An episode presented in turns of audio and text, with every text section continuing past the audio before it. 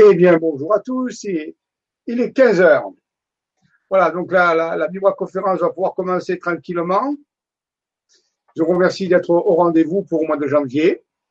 J'espère que vous avez passé de belles années de Noël et, de jours de l'an hein, dans vos familles. C'est fantastique de se retrouver pour de nouvelles aventures avec des nouvelles orientations, parce que je l'ai déjà annoncé dans des conférences euh, précédentes. Voilà, donc je vais faire quelques. Alors aujourd'hui, le thème, c'est l'initiation en Égypte ancienne au, niveau de l'ancien spirituelle. Alors bien sûr, on va ouvrir un petit peu ce, débat, mais on sera loin de le fermer. Peut-être qu'il est possible que dans les mois qui viennent, euh, des rappels ou des données plus approfondies euh, seront faites. Alors, d'abord, euh, je vais voir sur le forum, parce que je pense que sur le forum, il y a quelques informations qui ont été mises. Alors, euh, voici. Alors, le, donc c'est de la part de Sharon. Bonjour Jean-Michel et meilleurs voeux pour 2019. Merci Sharon à toi aussi et ainsi qu'à tous les internautes. En aucun cas je ne veux manquer cette conférence car l'Égypte ancienne est un sujet vraiment passionnant. C'est une civilisation extraordinaire et probablement le berceau de la nôtre. Encore beaucoup de secrets merveilleux à découvrir sur ce pays hors du commun, avec toutes ces pyramides au Caire et entre autres à Saqqara, bien sûr. Au plaisir de vous écouter avec beaucoup de plaisir, Camille et Charon. Merci Camille, euh, c'est aussi un grand plaisir euh, de te sentir parmi nous. Ensuite, il y a aussi ouais, Sharon aussi, donc euh, qui ont dit, viens de lire, euh, que vous, allez parler de la clé de Ankh, oui c'est vrai. Lorsque je suis allé en Égypte, au temps d'Abou Simbel, au temple d'Abou Simbel précisément, je me suis fait prendre en photo avec le gardien du temple et la clé de la porte d'entrée du temple était un ankh, justement. oui, c'est vrai, euh, c'est extraordinaire. Euh, donc, euh, ce secret de la croix de ce hiéroglyphe très particulier. Je regarde, je rafraîchis ma page pour voir s'il y a d'autres messages avant de commencer. Ben, je passe pas, non. Donc, on, on reviendra vers le 16 heures, voir un petit peu s'il y a de nouvelles choses. Alors, revenons tranquillement chez nous. Voilà. Alors, beaucoup, euh, beaucoup d'informations euh, à vous donner avant de commencer. Allons voir d'abord, euh, je vais partager l'écran ici. Alors, je vous rappelle aussi que vous pouvez vous abonner à la chaîne LGC5 sur YouTube, ce qui vous permet de vous maintenir au courant et de ne pas rater des, des vibra-conférences et des annonces qui pourront être faites euh, par rapport à cette euh, période que nous vivons de, janvier à juillet 2018, puisque nous allons, je l'ai déjà annoncé la dernière fois, à la fois sur euh, le site Le Grand Changement dans les libres conférences et sur les ateliers de l'Académie des Jedi que je donne tous les mois et qui sont plus orientés vers l'initiation, justement, vers l'exercice d'initiation que euh, nous allons nous intéresser cette année, enfin, les premiers mois de cette année, à l'événementiel du 28 juillet 2019, puisqu'il va y avoir euh, une configuration planétaire très particulière dans le ciel ce 28 juillet et qui est en rapport avec l'alchimie, euh, et l'alchimie initiatique, bien sûr, vibratoire, ce qui pourrait peut-être ouvrir sur de nouvelles période euh, très favorable au travail spirituel. Donc, à partir du 28 juillet 2019, un grand événement alchimique dans le ciel qui va résonner avec la Terre. Mais je prépare une euh, émission au mois de mars spéciale euh, avec ce programme sur la réexplication en profondeur de ce programme d'alchimie spirituelle qui va se dérouler le 28 juillet 2019 sur le monde entier, puisque la configuration planétaire et la foi stellaire est physique et terrestre est, en place. Voilà, donc euh, vous pouvez trouver aussi le programme, notre programme sur le, sur le site isavision.com. Alors ici, par exemple, je vais directement aller. nous avons commencé le mois de, janvier, bien sûr. Vous trouverez donc euh, ben, sur le programme, il suffit, je le dis souvent parce que parfois les gens ont des difficultés à le trouver, mais il suffit d'aller sur le site Isavision et euh, sur la première page, euh, page d'accueil, et là, vous descendez, il y a marqué nouveau programme 2019. cliquez sur le lien ici, programme printemps, alors, le, le P a sauté, à été 2019. Et là, vous, euh, vous avez un PDF qui s'ouvre. Alors, il faut que vous ayez un lecteur PDF, bien sûr. Un alors, vous pouvez télécharger sur euh, Google ou sur votre navigateur préféré. Vous tapez euh, PDF Viewer, PDF Viewer qui veut dire voir. Et donc, vous pouvez télécharger un programme gratuit qui permet de justement lire les PDF. Donc, si nous allons sur ce programme, nous voyons que le dimanche 26 janvier, ce dimanche qui vient, justement, eh bien, il y a une sortie initiatique sur les traces de l'Arche de l'Alliance via les Templiers en Provence. Nous allons euh, euh, explorer le château templier de Gréoux-les-Bains, qui se trouve dans les Alpes d'Haute-Provence.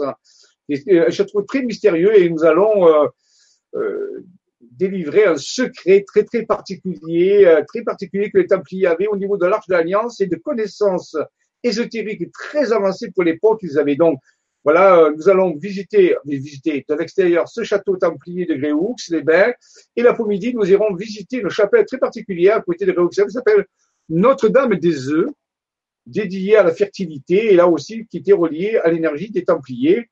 Euh, et nous ferons un travail vibratoire de géobiologie sacrée sur le lieu pour activer ces, pour géosynchroniser l'ensemble de tous ces lieux. Voilà, le rendez-vous est entre 10h et 10h30 devant l'entrée du château de Gréoux-les-Bains, ne pourra pas visiter parce qu'il est privé, mais, euh, mais l'énergie des Templiers, bien sûr, est à l'extérieur et ça nous permettra de donner les informations reliées à ces secrets de l'Arche de l'Alliance et aussi d'autres secrets que je maintiens au chaud pour euh, ce jour-là.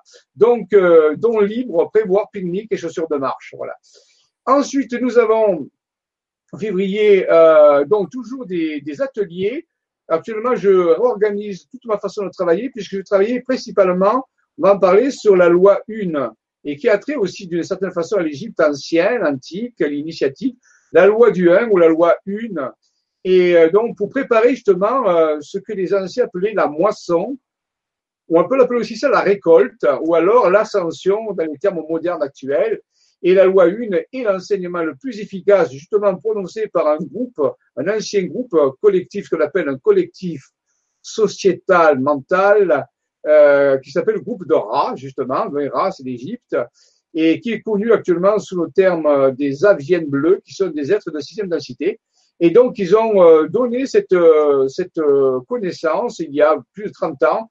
Et actuellement, c'est la meilleure, pour moi, la meilleure connaissance que nous pouvons avoir, le meilleur enseignement pour se préparer efficacement au processus de l'ascension. Donc, donc je, je suis actuellement en train d'organiser tous mes séminaires que ce soit ici à Olière, vous voyez, le 2 et le 3 février, il y a un séminaire, un atelier spécial où on va justement, on a commencé déjà à enseigner la loi 1 et c'est pas aussi euh, simple et évident que l'on pense.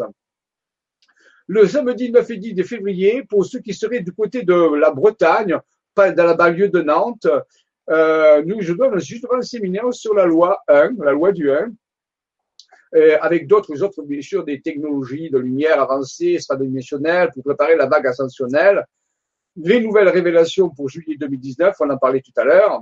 Donc, vous voyez, et on va aborder cette loi. Donc, ici, pour les gens qui seraient intéressés, il faut suffit de contacter, si vous habitez dans la banlieue de, euh, de Nantes, à, à peu près à, une quarantaine, cinquantaine de kilomètres de Nantes, où vous, euh, vous allez sur le programme les coordonnées de Fabienne Gandal. Là, vous les prenez parce que je crois que la, la personne a changé, c'est plus la même qui organise.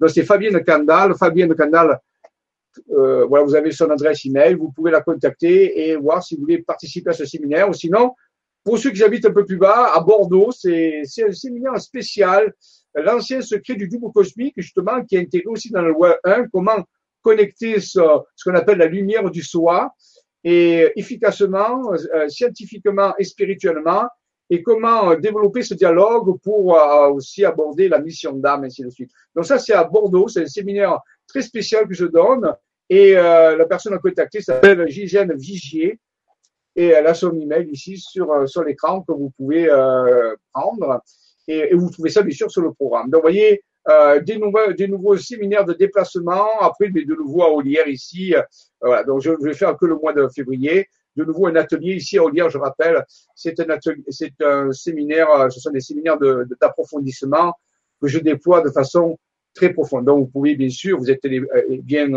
les bienvenus si vous voulez venir, si vous habitez dans le Var ou dans les Alpes-Maritimes ou, ou, dans les Alpes d'Haute-Provence, vous pouvez venir ici à Olière, dans le Var, de cette Et il y a de nombreux séminaires euh, les week-ends quand je suis ici ou sinon quand je suis en déplacement, bien sûr, les séminaires sont ailleurs. Donc voilà, ça c'est un petit peu pour vous dire les activités qu'il y a, euh, ça continue. On verra la suite euh, la prochaine fois. Il y a aussi, il faut oublier quelque chose d'exceptionnel qui, euh, qui va, qui est organisé par Emmanuel Poisson. Euh, c'est un voyage dans les Pouilles en Italie sur les traces du Pio et d'une base interdimensionnelle. Et nous, nous allons euh, visiter cette, euh, cette, Italie secrète et mystérieuse et nous penser aussi sur les, les, euh, les, génies extraordinaires comme Léonard de Vinci ou, les hommes extraordinaires comme le Padre Pio. Et nous allons géosynchroniser là aussi, euh, visiter des dieux très très forts et puissants en Italie euh, qui euh, qui intéressent le processus de la loi 1 et de l'ascension ou de la récolte. Voilà, ce voyage est donc se fera du 27 avril au 5 mai. Vous avez le programme aussi sur le site euh, Isavision avec un, un, un lien PDF, euh, donc je vais le montrer, un lien PDF ici vers le programme. Vous voyez ici, euh, grand voyage initiatique en Italie, en voyant sur les traces des hommes extraordinaires et des lieux sacrés des scènes de l'Italie. Donc, région des Pouilles, il suffit de, de cliquer sur Voyage Italie, où là, vous avez un PDF qui s'ouvre euh, et vous avez tout le programme. Donc, vous contacter Véronique euh, vers euh, Emmanuel Poisson pour pouvoir donc être parmi nous pour ce voyage extraordinaire qui va, qui est vraiment quelque chose de très très particulier. Je reviens un peu. Suite des travaux et découvertes d'un groupe de chercheurs alternatifs, d'étranges géoglyphes sont apparus en Italie et montrent qu'une grande transformation spirituelle est en train de se faire dans le monde et que le grand Padre Pio, dans une nouvelle phase de son existence, il spirituel en visitant certains lieux de ce pays, nous allons découvrir une nouvelle phase d'évolution actuelle de l'humanité en route vers une merveilleuse transformation dont on parlait tout à l'heure. Vous voyez, donc, euh, le programme est là, guidé par moi-même, par Marie-José Wallard et Emmanuel Poisson, et tout le programme. Alors, je ne vais pas le détailler ici, hein, vous avez tout le programme, jour par jour, euh, les lieux où on va, et, bien sûr, des exercices vibratoires, des conférences seront données, des informations très spécifiques seront données. Donc, il y a, y a c'est pas comme voyage, euh, bien sûr, d'agrément, il y a des des travaux qui sont proposés, des exercices vibratoires, toujours dans la loi, dans la loi du 1 et, et le processus de l'ascension. Voilà, sur ce lieu. Et donc, bien sûr, il y a un grand, grand travail vibratoire qui est fait sur les corps d'énergie. Donc, voilà, c'est à la fois allier la théorie et la pratique sur des sites extraordinaires. Vous voyez, ces châteaux qui sont incroyable. Voilà, contactez Emmanuel Poisson, vous avez son contact ici, mais vous l'avez sur le PDF, bien sûr, si vous êtes intéressé. Et nous sommes heureux de vous accueillir pour ce voyage extraordinaire et qui prépare, bien sûr, le 28 juillet 2019 euh, pour le grand événement alchimique. Voilà, donc ça, c'était OK avec ça. Alors, euh, je regarde si j'ai à peu près tout, parce qu'il faut que je marque tout. Vous voyez, c'est fait. Ah, je rappelle aussi avant de finir qu'il y a l'atelier de l'Académie des Jedi le 31 janvier à 15h, c'est-à-dire la semaine prochaine. Spécial outil spirituel pour initiation en Égypte. Et là, aujourd'hui, je vais vous faire euh, quelques données théoriques sur l'Égypte ancienne.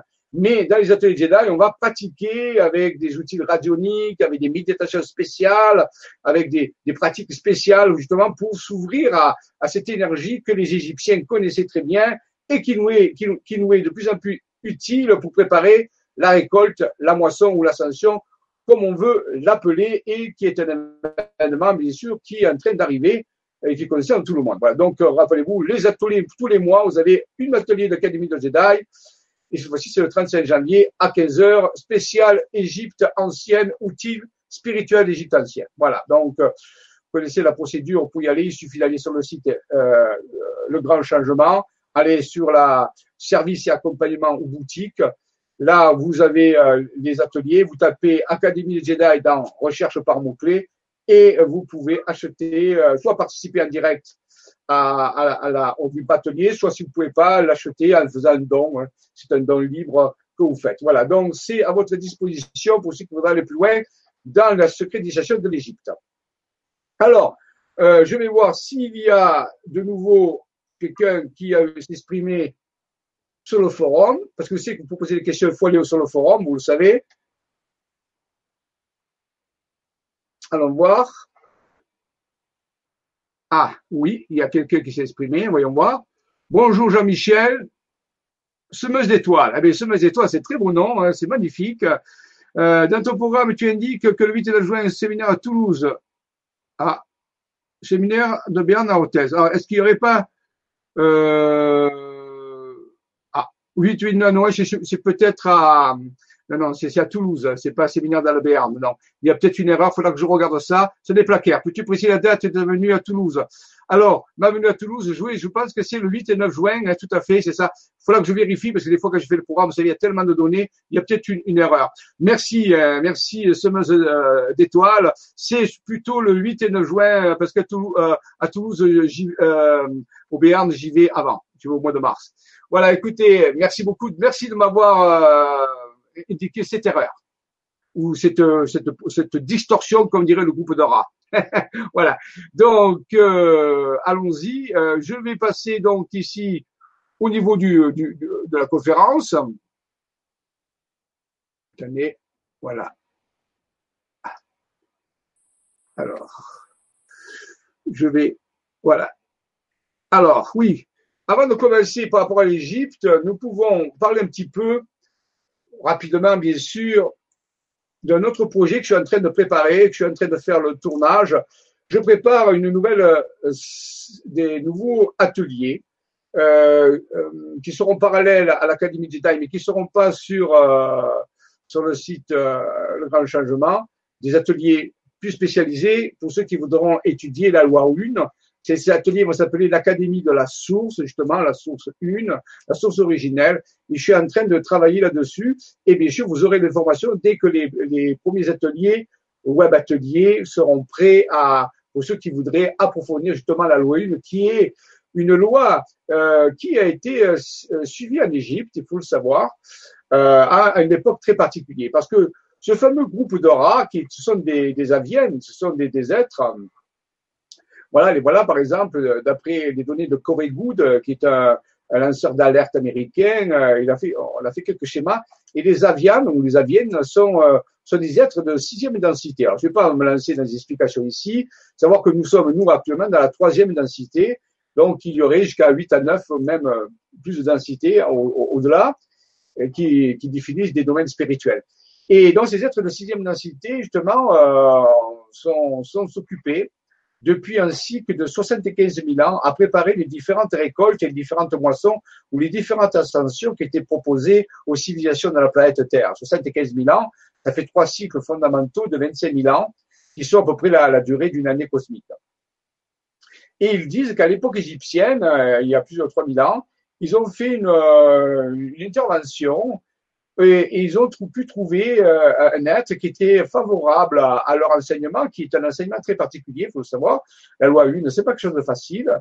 Et par contre, c'est la voie de l'ascension. Eh bien, euh, ce personnage qui a pu être euh, sensible à leur vibration, à leur enseignement, eh bien, bien sûr, on, voit ici quelques représentations où ils disent qu'ils étaient là dans l'Égypte, et peut-être que le dieu Thoth, euh, sous forme d'ibis, ou euh, Horus, sous forme d'un faucon, était relié à ces Adiennes, puisque on a tous les deux des oiseaux, hein, et Adienne, Adiane, ça veut dire oiseau. Voilà. Donc ces êtres sont venus en Égypte et ils ont pu entrer en contact avec un pharaon, un personnage très particulier qui s'appelait Akhenaton. Vous avez toujours entendu parler. Et, et Akhenaton a, a, pu être sensible à la vibration, à l'enseignement des, des aviennes bleues à l'époque qui étaient là et qui lui ont enseigné justement la loi du 1 et c'est pour ça qu'il a changé il a changé tout euh, le panthéon égyptien à partir du dieu Amon, Amun et tous les autres dieux qu'il y avait, il y avait une multitude de dieux secondaires à, tout ça, et il a tout réformé et il s'est mis à, à imposer le culte d'Aton, c'est-à-dire le, disque solaire. Et ça, ça a duré 17 années, puisqu'après, bien sûr, euh, il, est, il a une mort, il a, il a disparu, et tout de suite, les, prêtres égyptiens sont revenus à, l'adoration de leurs multiples dieux avec Amun.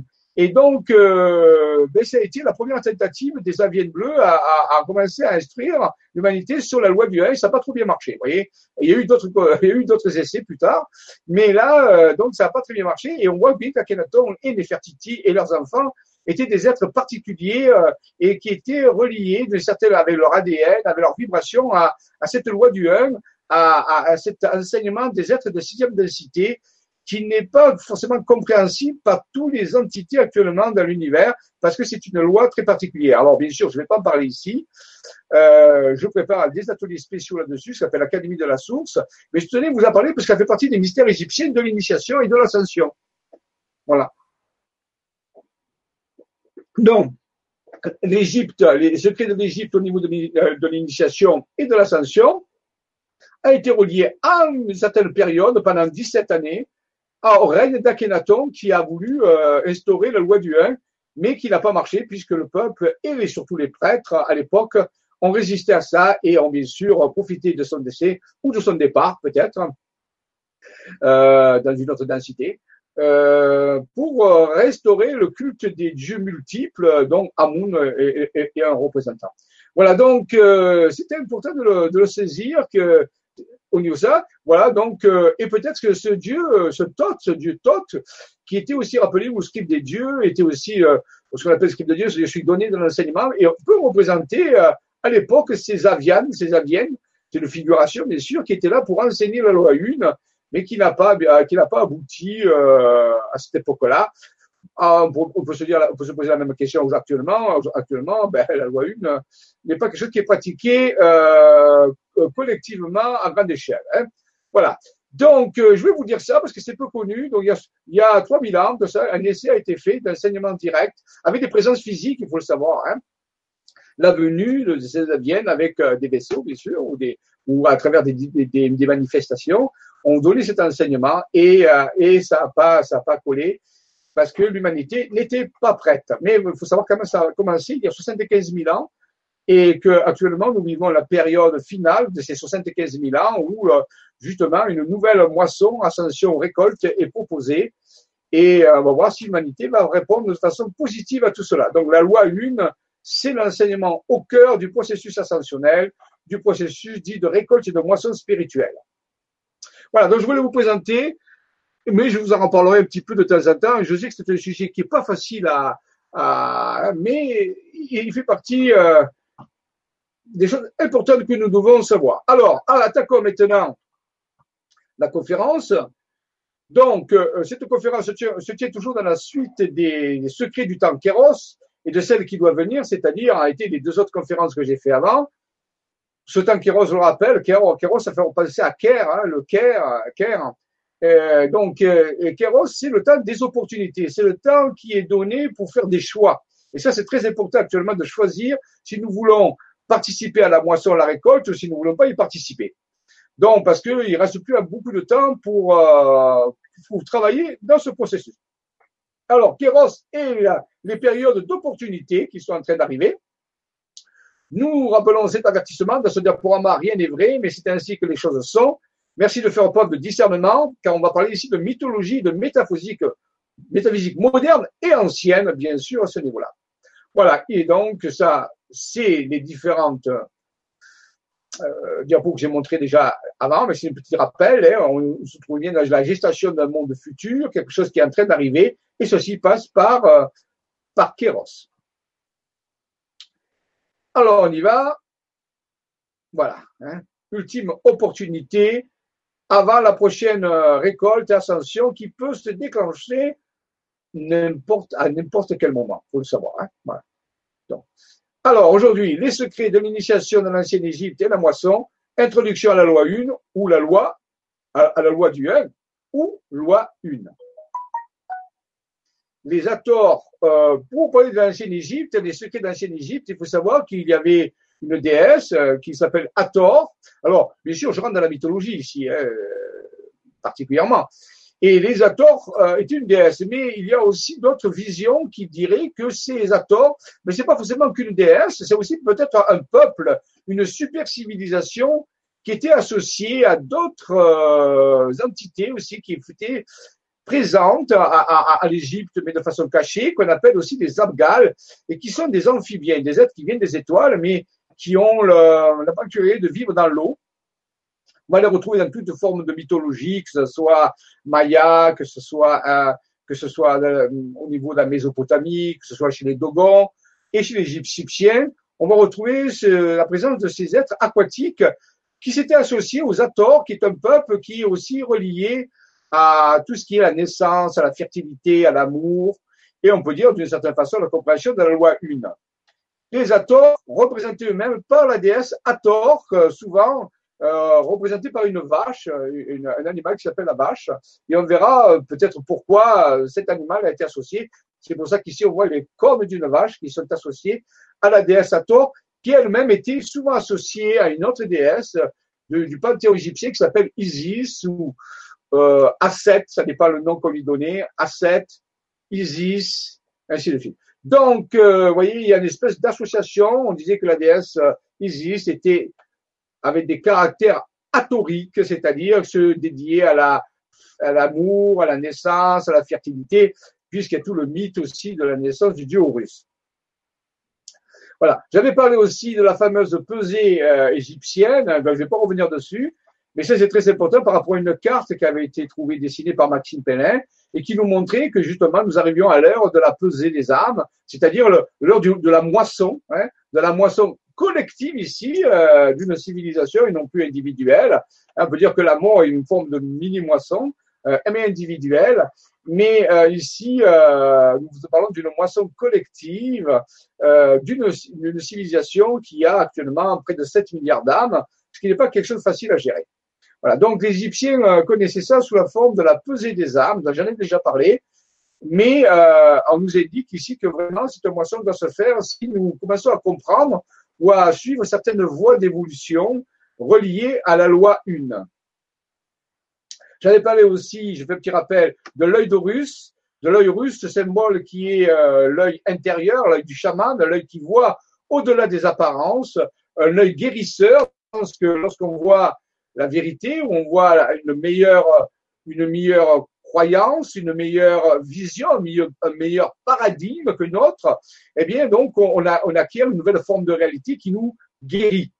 On dit souvent que la guérison provient d'une vision saine, une vision euh, nouvelle de certaines visions prises dans le sens de croyance, bien sûr, aussi de compréhension.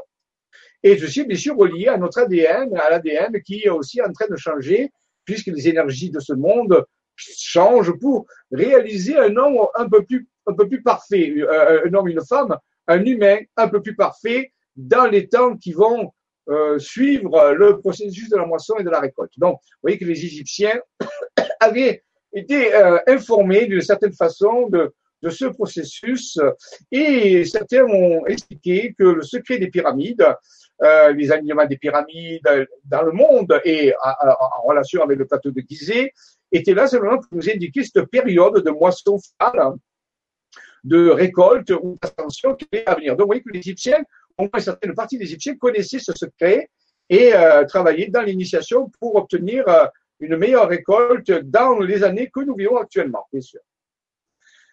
Alors ici, euh, dans les travaux de Maxi Pellin, ce, chercheur qui a été beaucoup en relation avec son être intérieur, parmi ces chercheurs qui, qui est en relation avec son être intérieur, attendez, je vais m'enlever ça parce que je ne vois pas quoi ça. Donc, euh, avait dessiné sur une carte en France des, hiéroglyphes égyptiens en reliant des sommets de montagne. Je l'ai déjà expliqué tout cela, mais je vous le montre puisqu'on parle ici de, l'initiation égyptienne. Et on retrouve bien sûr le symbole de l'œil, on trouve le symbole de la croix d'âme qu'on en va parler. On va trouver aussi le symbole du dit, qui est un symbole égyptien très particulier. Donc, les Égyptiens avaient mis au point des hiéroglyphes qui n'étaient pas seulement, qui ne servaient pas, qui ne servaient pas tous pour écrire, mais qui pouvaient servir aussi pour transmettre une vibration ou parfois une euh, information, une information particulière. Et ceux qui avaient, euh, seules personnes qui avaient un certain entendement, un certain travail personnel, ou l'ouverture de leur œil intérieur, euh, on a vu tout à l'heure l'œil d'Horus, et là il pouvait comprendre l'information qui était transmise par ces étranges dessins qui ne servaient pas, je répète, toujours, pas toujours à écrire, à, transmettre euh, une, information historique, mais parfois une vibration ou un, enseignement secret et, réservé à ceux qui avaient une vision beaucoup plus profonde. Je reprends ici un exemple que j'ai déjà expliqué, mais qui, qui, qui, est très valable aujourd'hui. dans ce hiéroglyphe égyptien qu'on trouve en Égypte, on voit ici euh, deux, des, deux personnages qui sont des personnages féminins. Une qui est, qui est Isis, euh, on en a parlé tout à l'heure, la fameuse Isis atorique, celle qui, euh, qui est reliée à la fertilité, à l'amour, à la nouvelle naissance, et ça nous intéresse, ça, puisque dans le processus ascensionnel, on va parler de naissance, de renaissance. Euh, donc, euh, comment on sait que c'est Isis Parce qu'elle porte sur sa tête un petit euh, dessin très particulier qui est spécifique à Isis. On voit un trône, vous voyez, une espèce de trône. Hein. Et donc, c'était une, reine, bien sûr, la reine Isis, qui, avait une assise particulière sur ce trône, et elle, représente tout ce qui est relié à la terre, relié à la stabilité, à, à, la renaissance. Donc ce trône représente justement cette maîtrise des énergies de la terre. Ici, en face, nous avons une autre personnage féminin qu'on va reconnaître, il s'appelle Nephthys, euh, donc qui été dans la mythologie égyptienne dite la sœur d'Isis. Il faut savoir la mythologie n'est pas forcément un récit historique, hein. c'est simplement des informations qui sont encodées dans une histoire pour nous faire transmettre des informations. Donc, dans la mythologie égyptienne, Nephthys était donnée pour la sœur d'Isis. Donc, et elle, on la reconnaît parce qu'elle porte sur sa tête, elle, un symbole très particulier qui, ressemble comme une tour avec une petite coupelle dessus. Donc, c'est passé à, une coupe, la coupe. Et donc, euh, était dédié à, aussi à la lignée, puisque c'est euh, peut-être la coupe du Graal égyptien, s'il y avait un Graal égyptien, une coupe qui recueillait euh, soit du parfum, soit, pourquoi pas, euh, ce qui est euh, relié à une lignée initiatique. Donc, elle, la porteuse de la coupe et la porteuse du trône, qu'est-ce qu'elles font ici au niveau initiatique? Eh Elles sont en train de magnétiser. On le voit avec leurs mains, elles, elles projettent de l'énergie magnétique sur quelque chose qui est ici, alors, si on décide de décrire euh, ce qu'on voit, on voit un pilier et au-dessus de ce pilier, il y a quatre plateaux voilà, qui, sont superposés d'une certaine façon. Au-dessus de ces plateaux et à travers ces plateaux, euh, il y a un axe qui passe et au bout de cet axe, il y a une anse et avec euh, une, un, une structure horizontale ici. Eh bien, ce schéma ici, là, qui passe dans le pilier, eh bien, s'appelle en égyptien l'Ankh. L apostrophe A N la clé de Ankh. Ça nous fait penser à une clé.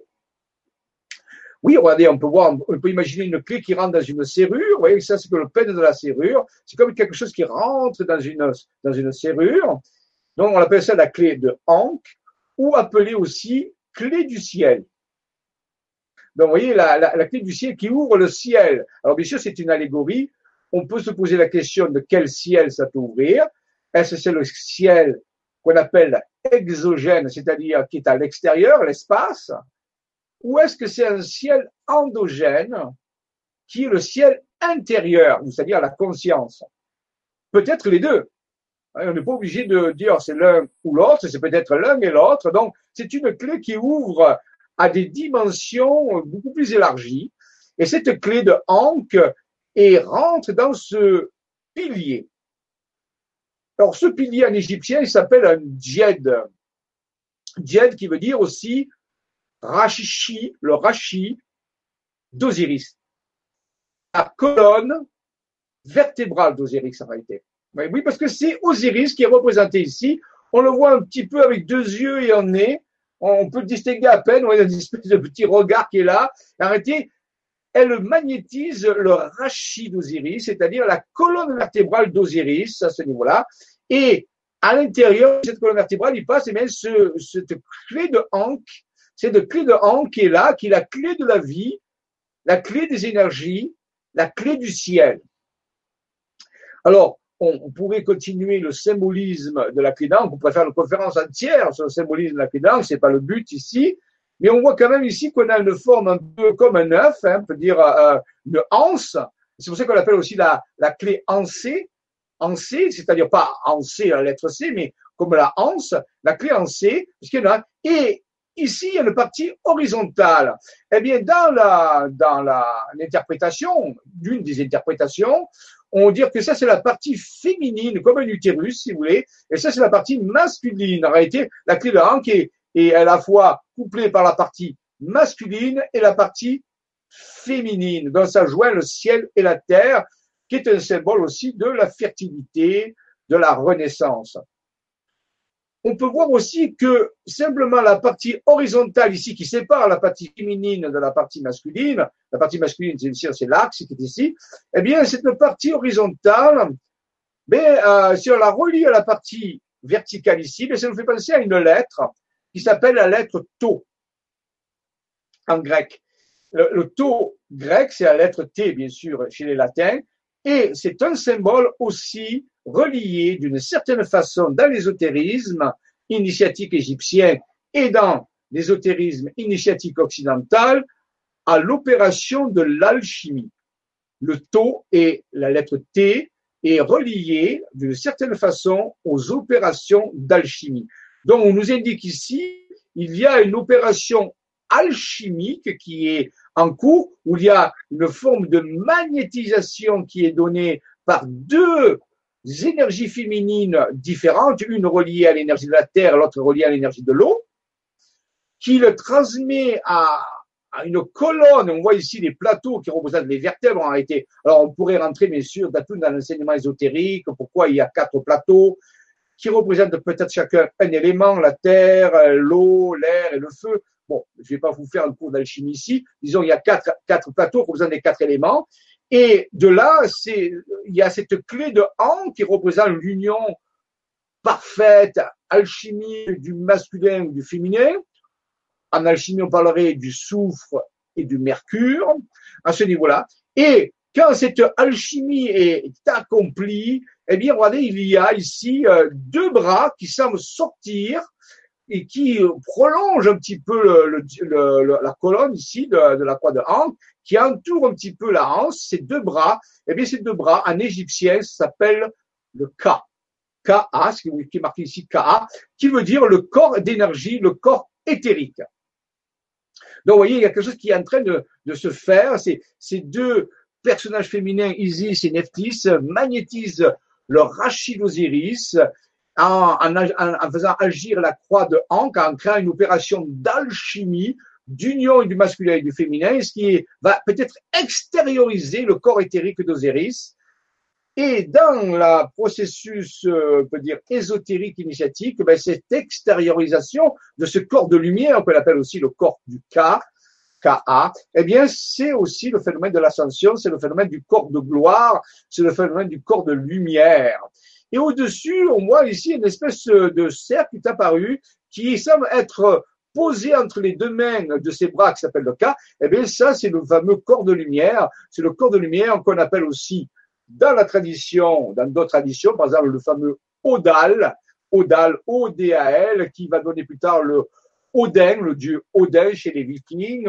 L'Odal, c'est aussi le rubis, hein, c'est le rubis chez certaines traditions ésotériques occidentales, et le rubis, c'est le symbole de l'œuvre accomplie, ce qu'on appelle la pierre philosophale. Donc, vous voyez, ici, euh, on a la, fabrication de ce corps de lumière. Donc, peut-être ici, on est en train de nous indiquer de comment l'Égyptien ou l'initiation égyptienne comprenait le phénomène de l'extériorisation du corps de lumière, qui, le fameux corps de gloire, qui représente, bien sûr, comme dans la tradition chrétienne, le, fameux maître Jésus, Yeshua, a vécu ce phénomène de corps de gloire dans sa résurrection et dans son ascension. Ici, on voyait que l'Égypte connaissait déjà ce secret au niveau de l'extériorisation du corps de lumière, avec une opération de magnétisation de cette colonne, de ce rachis. Alors, il faut savoir que je vous ai dit que ça s'appelait le, le djed. Le djed, c'est cette colonne vertébrale qui reliait à Osiris, mais il fallait qu'Osiris meure, il fallait que Osiris renonce à, son identité d'ego euh, pour pouvoir renaître dans un niveau supérieur, euh, dans son corps de gloire. Donc il y a ici il y a quelque chose de, l'opération alchimie dont on parle ici, c'est une désidentification en tant qu'ego, c'est une personne finie, euh, délimitée, avec des systèmes de croyances particuliers, à, à la mort, pas à la mort de cet ego, mais entre parenthèses, entre la transmutation de cet ego en quelque chose qui est beaucoup plus vaste, beaucoup plus lumineux, ce qu'on appelle le corps de gloire. Et je voulais dire ici que le fameux Djed, qui est le fameux Rachid Osiris, le fameux Rachid Osiris, mais en réalité, le Djed va donner le terme, et tenez-vous bien, le terme Jedi. Jedi. Jedi vient du mot Djed égyptien, le Rachid Osiris, la colonne vertébrale, dans laquelle s'élève bien sûr, on le sait maintenant, le fameux serpent d'énergie qui part du périnée, du chakra sacré, qui s'élève dans la colonne vertébrale jusqu'à atteindre, eh bien, le troisième œil, on l'a vu tout à l'heure, il y avait l'œil d'Horus, l'œil du chaman, l'œil de l'illumination, qui nous permet de voir les formes de réalité beaucoup plus vastes, ce qu'on appellera dans la loi du 1 les formes de densité différentes.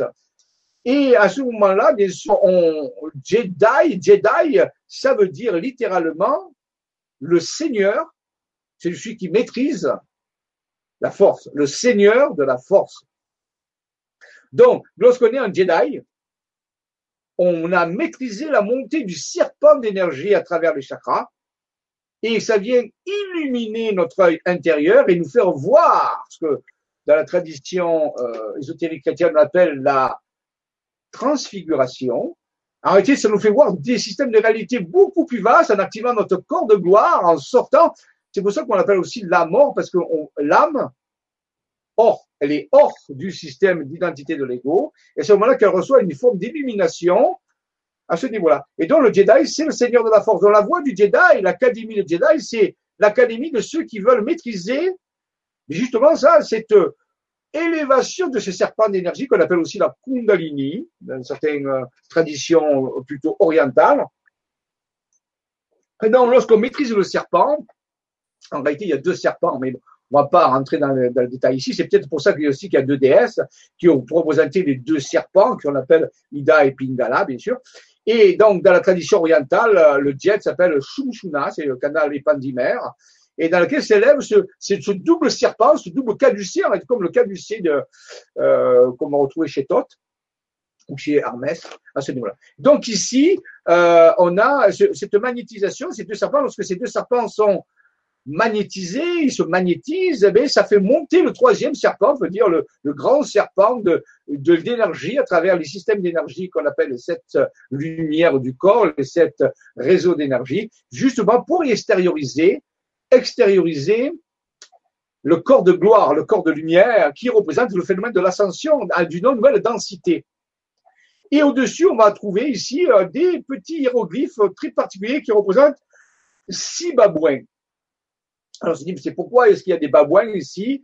Ben, faut savoir que les babouins, euh, j'en parlerai mieux dans, l'Académie de Jedi, je vous réserve des surprises à ce niveau-là, j'approfondis ça. Eh bien, les babouins étaient une des représentations du dieu Thoth, on l'a vu tout à l'heure, le fameux porteur de la loi 1, celui qui est, qui peut-être un avienne, pourquoi pas, ou en relation avec des aviennes, ces, ces êtres de cité qui ont enseigné la loi 1, qui sont un peu les responsables de favoriser la récolte, si vous voulez, l'ascension, une des civilisations, hein, parce qu'il y en a d'autres qui s'occupent de ça, mais une, civilisation très très pointue à ce niveau-là.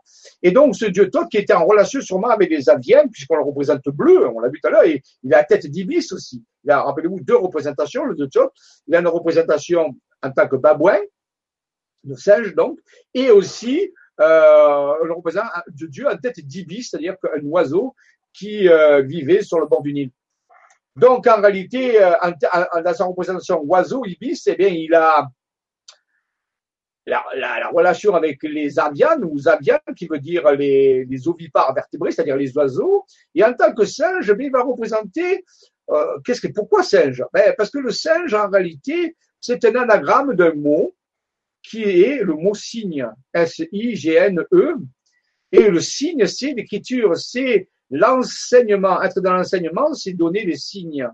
Donc, euh, toi, donner de l'enseignement et donc été dans le signe, et peut-être que le mot singe, babouin, qui, au lieu babouin, va représenter un petit peu euh, cet enseignement. Donc, six, ben, tout simplement peut-être pour représenter la fameuse étoile à six branches, appelée de étoile de David, qui représente l'union, rappelez-vous, du masculin et du féminin qu'on va retrouver spécialement ici dans la croix d'or. Donc, vous voyez que dans ce symbole égyptien très particulier, il y a un énorme enseignement alchimique Et je rappelle, parce que j'en ai déjà parlé dans d'autres conférences, rappelez-vous quand même, ça fait quatre ans que j'anime des vibra-conférences sur le site Le Grand Changement. À une conférence par mois, ça fait 48 conférences, avant gros. J'ai commencé en mars 2015, vous voyez.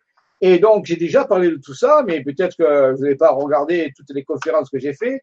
Donc, je vous fais des petits rappels. Eh bien, le mot Égypte, en ancien langage, on l'appelait alchémia ou alchimie. Alchémia, alchimie, eh bien, vous avez compris, c'est alchimie. Donc, l'Égypte était reliée au processus de l'alchimie, puisque son nom, Égypte, à l'origine était alchémia, qui veut dire la terre noire, la terre de l'alchimie.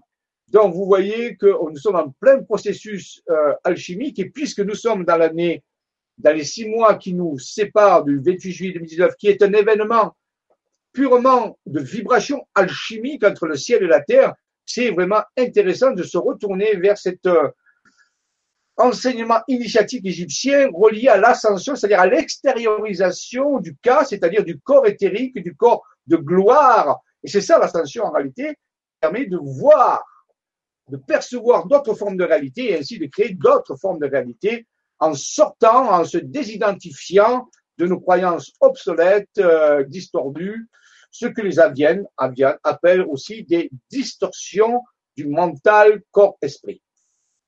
Voilà. Donc, voyez ici une une, vraiment quelque chose d'intéressant au niveau de la clé de Han. Encore, il y a d'autres secrets au niveau de la clé de Han. C'est un des symboles les plus mystérieux et les plus riches que l'Égypte a pu nous transmettre. Je dirais, c'est parce que le symbole qui apparaît le plus souvent sur les temples égyptiens, en association aussi avec un autre symbole qui n'est pas destiné à l'écriture non plus, mais plutôt à l'enseignement, hein, donc euh, sous le signe de Thoth, on pourrait dire quelque part, eh bien, il est ici, parce que vous voyez, si on peut rejoindre ici euh, symboliquement l'endroit qui relie la croix en C avec euh, l'axe vertical qui forme la crête, eh bien, ici, là, si on tire un trait, oui, on se passe par la main qui est la main gauche de Isis jusqu'en bas du hiéroglyphe, et si on tire un trait qui passe ici sur la main droite, donc gauche et droite, hein, c'est différent de Neftis, dont on retrouve ici les deux serpents, Ida et Pingala, le plus et le moins dans les polarités.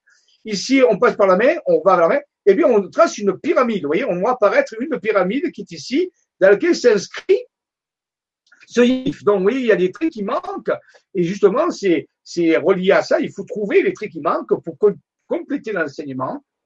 Et ensuite, à l'intérieur, cette fois-ci, si on relie d'une certaine façon à d'autres endroits, voyez ici, là, ce deuxième petit triangle qui est ici, ici, on prend un angle qui fait 27 degrés.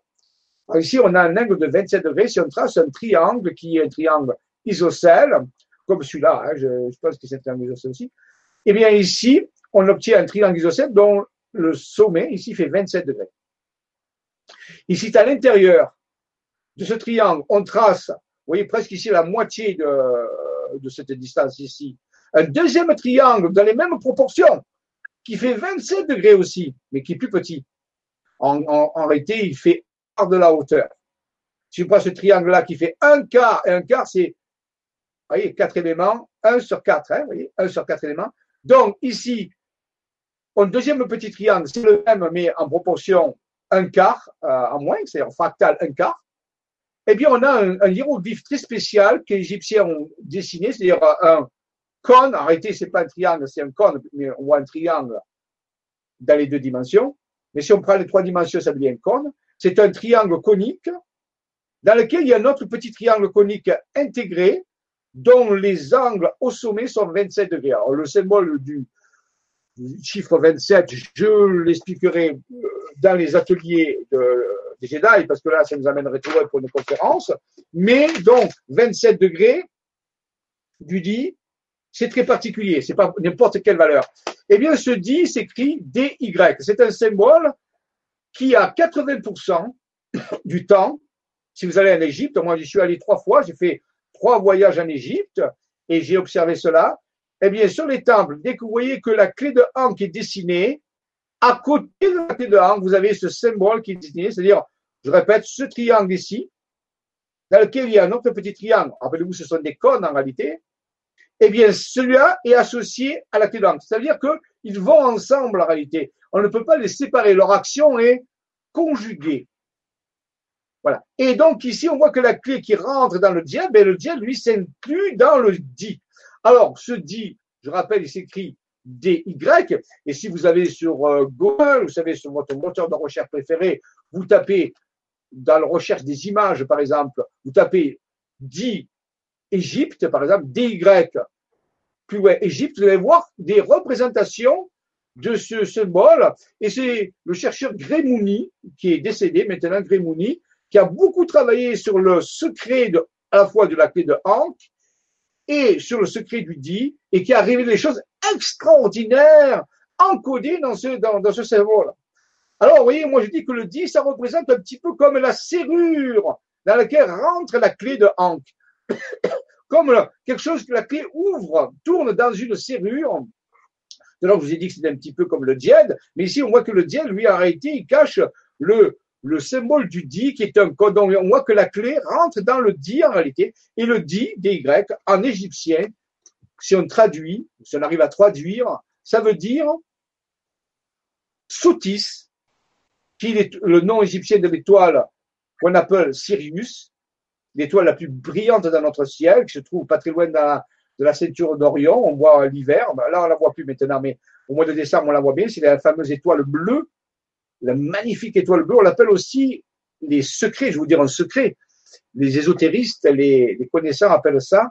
Cette étoile, ils l'appellent le soleil de minuit, parce qu'elle est claire nocturne c'est l'étoile qui a la plus grande magnitude dans le ciel, c'est-à-dire que la plus brillante de notre ciel, c'est Sirius, elle est de couleur bleue. On l'appelle le soleil de minuit. Je trouve ça sublime ce nom. Le soleil. On a un soleil pour midi, c'est notre soleil qu'on connaît. Et puis on a un soleil pour minuit, c'est Sotis, appelé aussi Sirius. Elle porte aussi d'autres noms, dans d'autres traditions. Et donc, euh, euh, euh le dit veut dire sotis, mais on peut le traduire aussi sous le terme de antigravitation. Vous voyez, c'est-à-dire quelque chose qui s'affranchit de la gravité. Et une troisième traduction qui veut dire aussi élévation de la conscience. Donc ici, on est en plein dans le phénomène. Si on prend la, la signification au moins d'élévation de la conscience, eh bien la clé de Ankh, rappelez-vous, c'est la clé qui ouvre le ciel, le ciel de la conscience. Et cette conscience se trouve dans le serpent, en réalité, dans la kundalini qui dort dans notre chakra sacré. Et donc, quand sacré quelque chose, quand la, la clé tourne, que le serpent se réveille et qu'il monte dans les sept centres, peut-être qu'ils se représentent les sept jours de la création, on ne sait pas, chakras, et à ce moment-là, ben, on, a l'illumination de l'œil d'Horus et, et, euh, on extériorise notre cas, notre double de lumière, et on, nous sommes ici, nous rentrons dans la moisson, dans la récolte, dans l'ascension. Voyez? Voilà. Donc ça, c'était euh, une des interprétations d'un des hiéroglyphes les plus importants qui existent en Égypte. Euh, tout ceci sous l'égide de Thoth, de l'enseignement de Thoth, qui nous représente bien sûr l'étoile à six branches, l'étoile appelée aussi étoile de David, à ce niveau-là. Voilà. Donc ça, nous reprenons ça dans l'atelier des Jedi et nous ferons bien sûr des exercices qui ont trait à ça parce qu'il y a des pratiques spirituelles initiatiques qui se font dans l'enseignement de l'Académie Jedi qui reprennent ces hiéroglyphes. Dans la conférence, on les explique, mais dans l'Académie Jedi, on va monter des méditations qui nous permettent d'utiliser cet processus justement dans notre, pour ceux qui sont intéressés par la récolte, la moisson ou l'ascension à ce niveau-là. Alors merci aux Égyptiens de nous avoir transmis cette connaissance euh, à travers les âges, 3000 ans, pour nous aiguiller, pour nous euh, conseiller, comme les Aviens euh, ont fait et comme d'autres ont fait aussi, pour que de nombreux maîtres de sagesse nous ont transmis des informations pour que nous puissions les utiliser pour le processus final de la récolte. On voit ici donc dans cette fameuse cartographie de Maxime Pelham, on voit ici la clé de Hank, qui, vous voyez, on voit à peu près la, la similitude du schéma entre le hiéroglyphe égyptien et des tracés cartographiques en France. Il faut le savoir, c'est dans la France entière, où, il y a l'œil qui apparaît, ainsi de suite. Donc, vous voyez, on a pu retranscrire cette connaissance dans un paysage géographique. Et c'est ça qui est assez fascinant. En reliant des sommets de montagne, en reliant des villages et des villes, on arrive à retracer un enseignement qui nous donne des nouvelles informations et qui nous indique aussi des lieux à géosynchroniser, c'est-à-dire à mettre en relation les uns avec les autres, à les, à les mettre en synchronisation, en intrication quantique, pour pouvoir euh, développer une trame de lumière qui est favorable au processus de la récolte et pour toute l'humanité. C'est un peu un service à autrui qu'on donne, à la fois un service personnel, bien sûr, puisqu'on travaille sur notre ascension, mais en même temps, on, on aide les autres à, à, aussi accéder à ce processus ascensionnel en, en déployant cette trame énergétique qu'on appelle le réseau de lumière, euh, qui est, euh, qui est, on peut dire, connecté à, au processus de géosynchronisation, c'est-à-dire d'activation des différents lieux reliés entre eux par des dessins. Et là, quand on va aller à Gréoux, les mêmes, par exemple, le château des Templiers, mais ce lieu-là fait partie d'un point fondamental. Bien sûr, c'est pas pour rien que les Templiers étaient là. Et alors, c'est connu, c'était connu par d'autres chaînes traditionnelles. Bien sûr, on a l'Égypte, mais on a l'Inde, on a l'Amérique centrale, on a l'Afrique. Euh, tous les initiés de tout, de tout pays ont été tous voir que le, le, vrai initié, le, le, le, maître, on peut dire, n'a pas de frontières. Hein. C'est pas parce qu'il est africain, euh, indien euh, ou, ou, ils partagent tous la même connaissance. Il y a, tous s'effacent. C'est la fameuse loi 1, la loi du 1. La connaissance est universelle et n'appartient pas à une tradition particulière. Par contre, il y a différents chemins d'accès à cette même connaissance qui va donner les traditions différentes. Voilà. Donc, euh, c'est très intéressant à ce niveau-là. Alors, passons à la suite.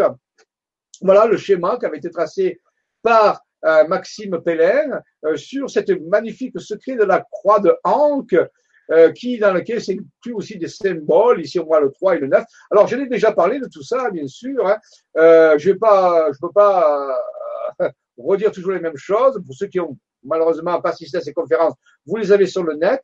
Euh, parmi ces conférences, j'ai déjà expliqué tous ces schémas, les, codes, mais je vous rappelle seulement que la valeur 3 et 9, si on la lit sous le terme de 39, eh bien, dans la qui la gématria, qui est une science kabbalistique euh, qui associe à la fois des valeurs et des nombres, eh bien, ça, résonne avec le mot Dieu. Alors, peut-être ici, on a un processus, Dieu étant pris ici comme étant l'ascension, c'est-à-dire aller vers un niveau de conscience supérieur, la naissance d'un nouveau monde. C'est aussi, on a une espèce de glyphe où on voit dans ce fameux triangle, vous avez parlé un enfant qui est en train de naître, porté par ses mains qui magnétisent, c'est une autre façon aussi de, voir cela, euh, cette renaissance par la méditation de ces deux serpents euh, de polarité différentes, un, serpent à polarité masculine et un serpent à polarité féminine plus et moins, qui sont unis, qui sont en accord, et à ce moment-là, il y a l'extériorisation du corps de lumière. Alors, continuons l'étude de la croix de puisque c'est le sujet avant tout ici de l'Égypte ancienne, mais on n'a pas ici la prétention de dévoiler tous les secrets de l'Égypte, c'est pas possible, mais on va parler de certains. Alors, j'ai juste tombé sur un livre très rare qui s'appelle Initiation aux ondes de forme, la médecine d'Actépios, qui était un, médecin antique, radionique des formes, des ondes de forme, symbolise les secrets de l'Antiquité, transmission à distance, magnétisme, médecine et magie. Donc, vous voyez, on est en plein dans le cadre ici. On regarde un petit peu l'illustration de ce très ancien livre. On voit ici une pyramide, on voit ici des, un petit peu comme euh, Isis et Nephthys tout à l'heure, hein, quelque part. Et ici, on voit le fameux caducé d'Hermès. Hermès, rappelez-vous, c'est quand même euh, la reprise au niveau des Grecs euh, du personnage qu'en Égypte, on a appelé Thoth. Alors, savoir que Thoth est un nom. Il, il, en avait peut-être un autre, un égyptien. Certains ont, on l'appelait aussi Zaouti. Zaouti. Il peut porter d'autres noms aussi. Il était connu un petit peu de, sous différentes appellations, que ce soit Zaouti, que ce soit Thoth ou Hermès. Eh bien, donc, c'était le même. C'était celui qui, qui avait reçu cette information et qui voulait la transmettre un petit peu. Un Léonard de Vinci de, l'Égypte, on peut dire, quelque part. Hein. Et donc, euh, ici, on a le fameux caducé d'Hermès euh, qu'on voit ici. Donc, vous voyez, c'est exactement le symbolisme qu'on a vu tout à l'heure avec Nephthys, Isis et le diède. Le diède, c'est l'arc ici. Isis et Osiris représentés ici par les deux serpents, mais ici, ça, c'est la fameuse Kundalini, c'est l'axe de, de, la clé de Hank. Ici, on a les deux ailes qui se déploient, vous voyez, et ça peut dire la, la clé de Hank stylisée d'une autre façon, c'est-à-dire qui, qui, permet l'envol, le déploiement des ailes, c'est-à-dire le déploiement de la conscience. Voilà. Ici, on a même quelques oiseaux qui peuvent nous rappeler d'une certaine façon les avians ou les vertébrés ovipares, on en a parlé tout à l'heure, les initiateurs, ou sinon, tot à tête d'ibis. Si nous prenons ici euh, le secret dans ce livre, on, nous indique la clé de Hank ici, qui nous pourrait faire, nous faire penser d'une certaine façon à un ange. Vous voyez, regardez, souvent, si on veut représenter symboliquement un ange, on le représente comme ça aussi. Donc, c'est une, euh, petite réflexion que je vous donne à, à réfléchir, peut-être. Voilà. Donc, cette croix de Hank un peu stylisée ici, avec le taux et la hanse, eh bien, ici, elle est prolongée dans son axe, le fameux axe dont on parlait tout à l'heure, par euh, trois structures qu'on a rajoutées. Et si on pourrait dire, est-ce qu'elles ont la même dimension? Mais on s'aperçoit ici que si on prend la clé, l'axe de la clé de Hank, tout à l'heure, qui rentre dans le dit en réalité, le fameux dit, eh bien ici on peut mettre trois plateaux, vous voyez, trois plateaux dont les dimensions, bien sûr, sont pas au hasard, elles sont calculées, elles sont fractales selon un ratio bien défini. Hein, c'est pas n'importe quelle dimension. On voit un petit, euh, un petit disque, un moyen disque et un grand disque. Eh bien, donc, ces structures-là euh, sont des structures radioniques qui sont illustrées dans le livre dont je vous ai parlé, le fameux secret, qui sont révélés, et qui va nous emmener une nouvelle vision, en réalité, de, de la clé de Hank, c'est-à-dire une nouvelle utilisation qu'on pourrait faire de la clé de Hank. eh bien, Maxime Pellet, toujours en travaillant sur la même, euh, la même région, a pu montrer que ces structures existaient. On les retrouve vues de dessus, vous voyez. Si vous voyez ici, c'est le même endroit où il y a la clé de Hank qu'il a dessiné, hein, bien sûr, on l'a vu tout à l'heure. Et bien, si on regarde dessus, on voit le petit, le moyen et le grand. Regardez, petit, moyen et grand. On le vu dessus. Donc, c'est la même structure qui a été dessinée par des sommets de montagne. Donc, vous voyez, euh, c'est intéressant à ce niveau-là. Et à l'intérieur va être inscrit par des, ici des sommets de montagne, vous pouvez vérifier, un symbole très particulier, comme une espèce de zigzag, comme ça, et il y a un, un qui est marqué. Mais ce symbole est un symbole qui appartient à l'alphabet grec et qui se lit sigma. En réalité, c'est la lettre S que nous connaissons en latin. S pour somme, addition. Donc, ça veut dire que si nous faisons la somme de tout cela, si nous utilisons tout ceci globalement en faisant la somme, ben nous allons vers le 1. C'est sigma 1, c'est-à-dire la somme de tout nous ramène vers le 1. Ce qui résonne étrangement aussi avec le concept de la loi 1. Donc, je vous laisserai réfléchir à tout cela. Donc, la clé de Hank, avec ses différents disques des grandeurs différentes, avec le dit, est un outil, une technologie qui peut nous aider à mieux saisir un symbole à mieux comprendre le phénomène de l'ascension, c'est-à-dire le retour vers le 1, vers euh, une union plus grande. Car c'est cela le symbole de l'ascension, c'est aller vers des densités d'existence où les séparations entre les entités vont diminuer de plus en plus. Sigma 1, somme, aller vers le 1, vers la loi 1. Donc, vous voyez qu'à l'époque, il faut savoir que ces cartes ont été euh, dessinées il y a plusieurs années, je dirais à 7 ans, à 8 ans, par Maxime Pellin. À l'époque, on ne parlait pas de loi 1, hein, enfin, ils n'en parlaient pas. Donc, il y a une étrange intuition et ces anciens schémas sont actuellement réactualisés. Vous les réactualiser parce qu'ils sont vraiment très pertinents dans la recherche de la loi 1, c'est-à-dire l'étude approfondie de, du processus de la récolte et de l'ascension, qui est l'événement ultime que va vivre cette civilisation dans quelques temps. Donc, Donc, continuons l'étude de cette de, de très curieuse, très mystérieuse, qui, qui peut, voyez, qui peut être complétée par d'autres outils et qui va l'activer. Elle va nous servir à quoi? Eh bien là, rappelez-vous, je vous l'ai expliqué tout à l'heure, je ne vais pas rentrer dans le schéma. Ici, on voit bien le schéma qui est ici. Donc, vous voyez, il y a une, corrélation. Continuons. Ici, on a un, petit dessin qui peut représenter lorsque l'individu prend son envol, le fameux, on l'a vu tout à l'heure dans le cas du Cédermès, eh bien, donc, euh, prendre son envol, c'est déployer le caducé, c'est aller vers une nouvelle lumière, vers une nouvelle densité euh, différente, peut-être la densité 4, qu'on appelle aussi la quatrième dimension, ou la densité 5, la cinquième dimension. Donc, vous voyez, pour ça, il faut déployer les ailes, et rappelez-vous que ces bras qui s'élèvent ici, le fameux K, extérioriser le K, le corps de lumière, ça peut symboliser aussi avec des ailes de lumière qui se déploient et qui nous permettent de sortir de notre système de réalité tridimensionnel, très fermé, très réduit, très limité. C'est pour ça qu'il faut que l'ego meure à lui-même pour renaître dans un espace beaucoup plus large. Et c'est ça le processus de la mort, en réalité, où l'âme or, l'âme sort, l'âme elle est hors du corps, et elle, elle vit un processus d'élargissement de la conscience.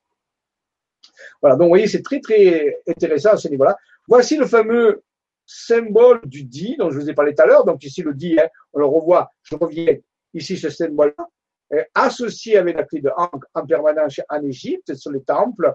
Eh bien, si Grémy, Mouni, là, est le extraordinaire, c'est une personne qui a eu une vraie révélation, et dans ses livres euh, qu'il a écrit, je vous les conseille de chercher les livres de Gré Mouni, Gré, euh, grec Mouni, M-O-U, c'est I-O-U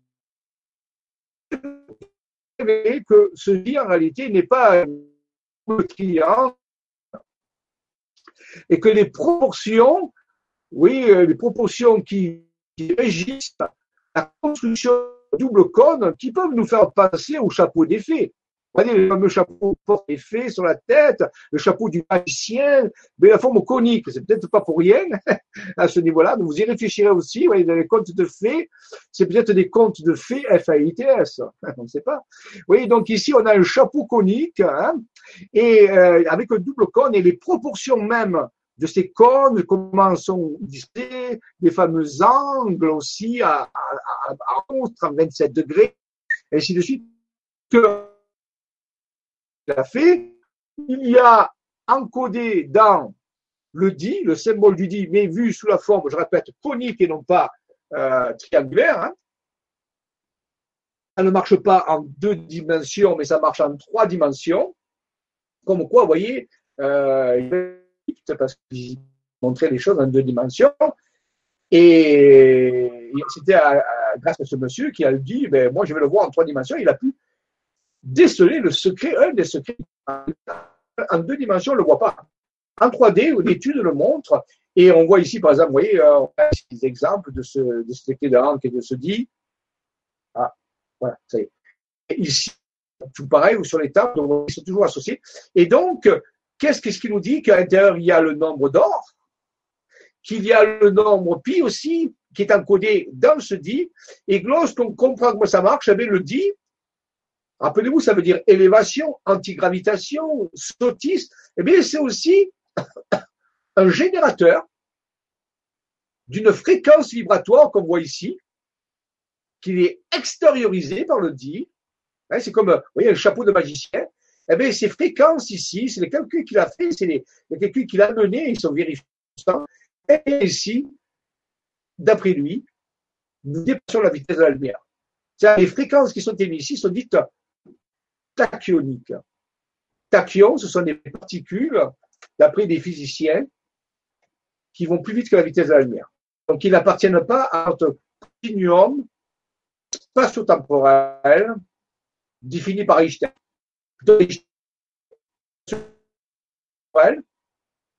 On ne pouvait pas dépasser. Ah, J'espère que ça va revenir. Excusez-moi, c'est l'heure, hein, vous savez, à partir de 16 heures, voilà, il y a des coupures de, son. Et donc, euh,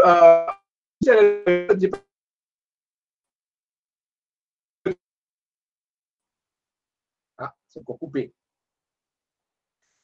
Mais ça ne veut pas dire qu'on ne peut pas dépasser la vitesse du lumière dans un autre continuum spatio-temporel. Eh bien, il semblerait qu'il y une information, un enseignement provenant comme les, les Ators, les Galles, qui l'ont indiqué que dans l'application de certains symboles de la lumière, dans un autre continuum temporel. C'est-à-dire qu'il existe d'autres dimensions où la vitesse de la lumière ne limite. C'est le secret du dit. Donc, merci à M. Grimouni de nous avoir révélé cela. Et donc, si je fais,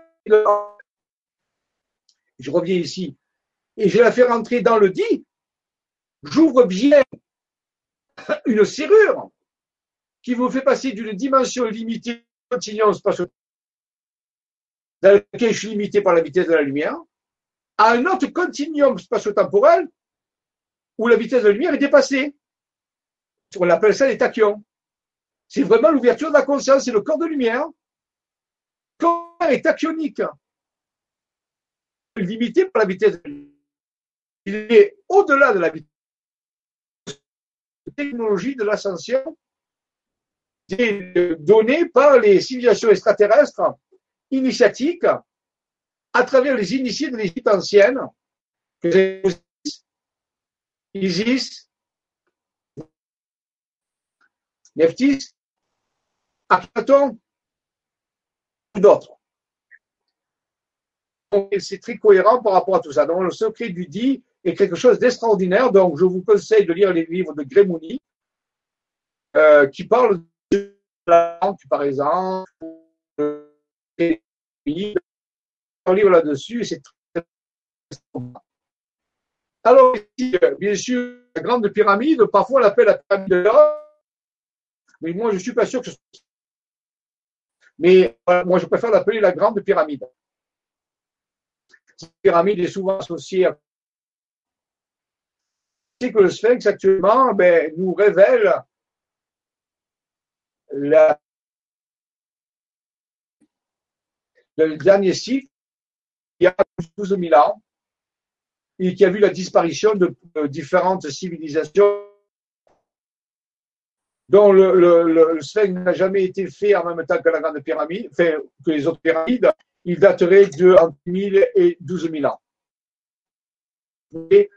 Géologie. Mais bien sûr, ce n'est pas officiellement. Alors, euh, grande pyramide,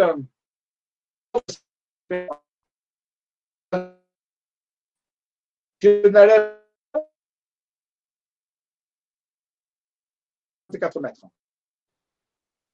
Euh, alors, faut savoir que le pyramide n'existe plus au sommet de la grande pyramide.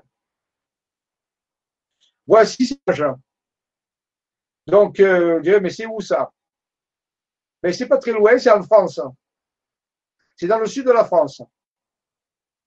C'est une montagne qui a exactement la forme de la grande pyramide. Elle se trouve dans les Alpes de Haute-Provence, près de la ville de Digne-les-Bains. elle est près d'un petit village qui s'appelle Chantercier. J'y suis monté plusieurs fois, c'est vrai que la pente est très rare. Et en gros, c'est un espace où il n'y a pas le sommet. Et j'ai pu mesurer avec mon ami Raymond Spinozzi avec une montre qui a un altimètre, le dénivelé exact de la pyramide. De la pyramide montagne. Bien sûr. Eh bien, devinez. 144 mètres. Exactement la même hauteur que la grande pyramide. C'est quand même très étrange. Alors, cette pyramide que j'appelle la pyramide provençale, eh bien, en réalité, on va y aller cet été. Alors, ici là, un exemple, voyez, comme quoi il faut, voilà. Alors attendez, il faut que je trouve euh, l'endroit où c'est. dans le PDF. Non, pas ce PDF là. Non. Alors attendez, je ne sais plus. Euh... Ah. Oui.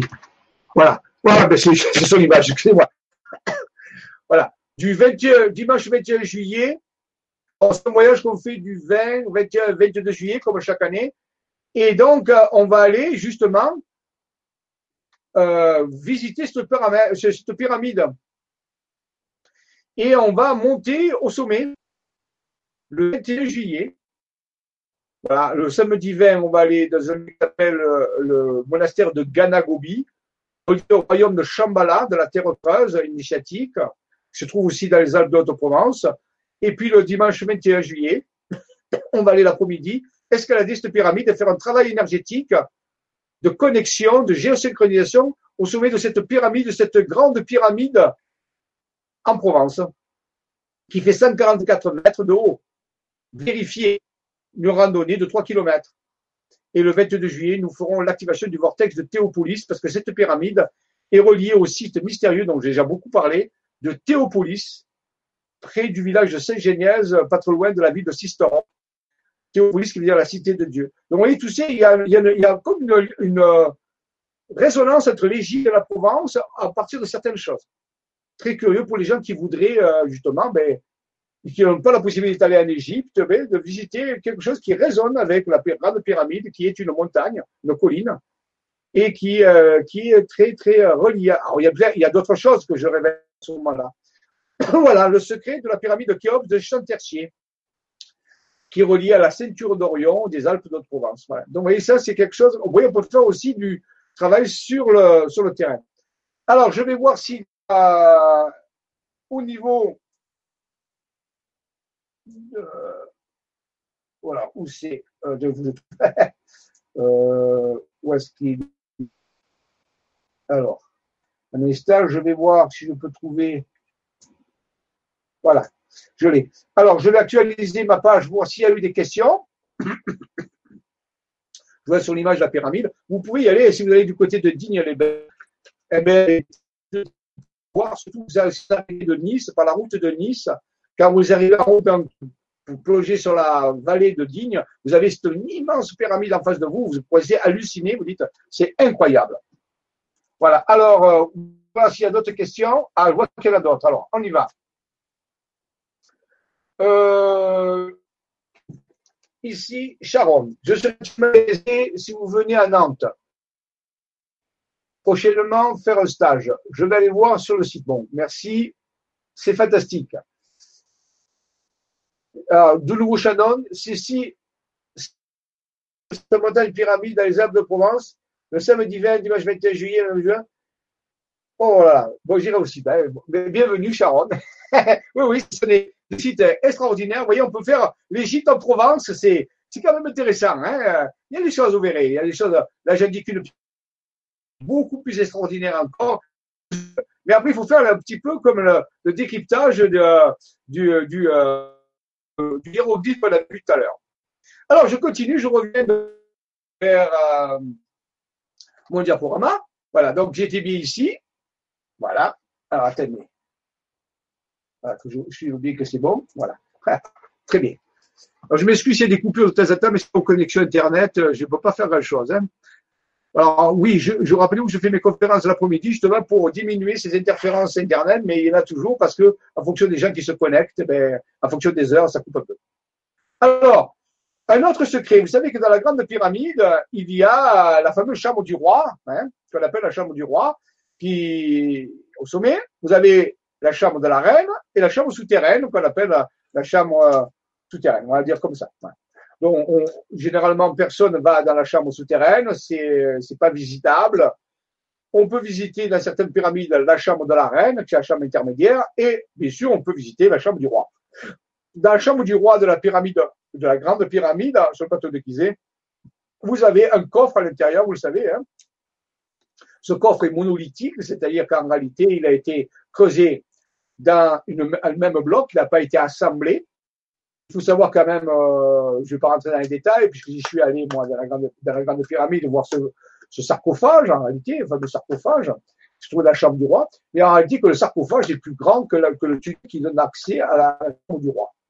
Donc, on se pose une grosse question, comme il dit, et qu'on ne l'a pas assemblé dans la chambre, euh, à partir de quel moment on a fait rentrer le, le bloc monolithique euh, dans la pyramide, puisque l'accès, l'accès qui est très étroit, hein, est très étroit, qui montre euh, très ardu, hein, parce que c'est un escalier très très rudimentaire, mais très très à pente très très. Euh, et ce bloc, il pose plusieurs tonnes, il faut savoir, hein, quand c'est un bloc de, de matière monolithique. Hein. Et donc, euh, ben, comment on a pu la faire entrer, puisque la, dimension du tunnel d'accès, du bas de la pyramide qui monte à chaque droit aussi que la, dimension euh, du sarcophage. encore un problème à résoudre.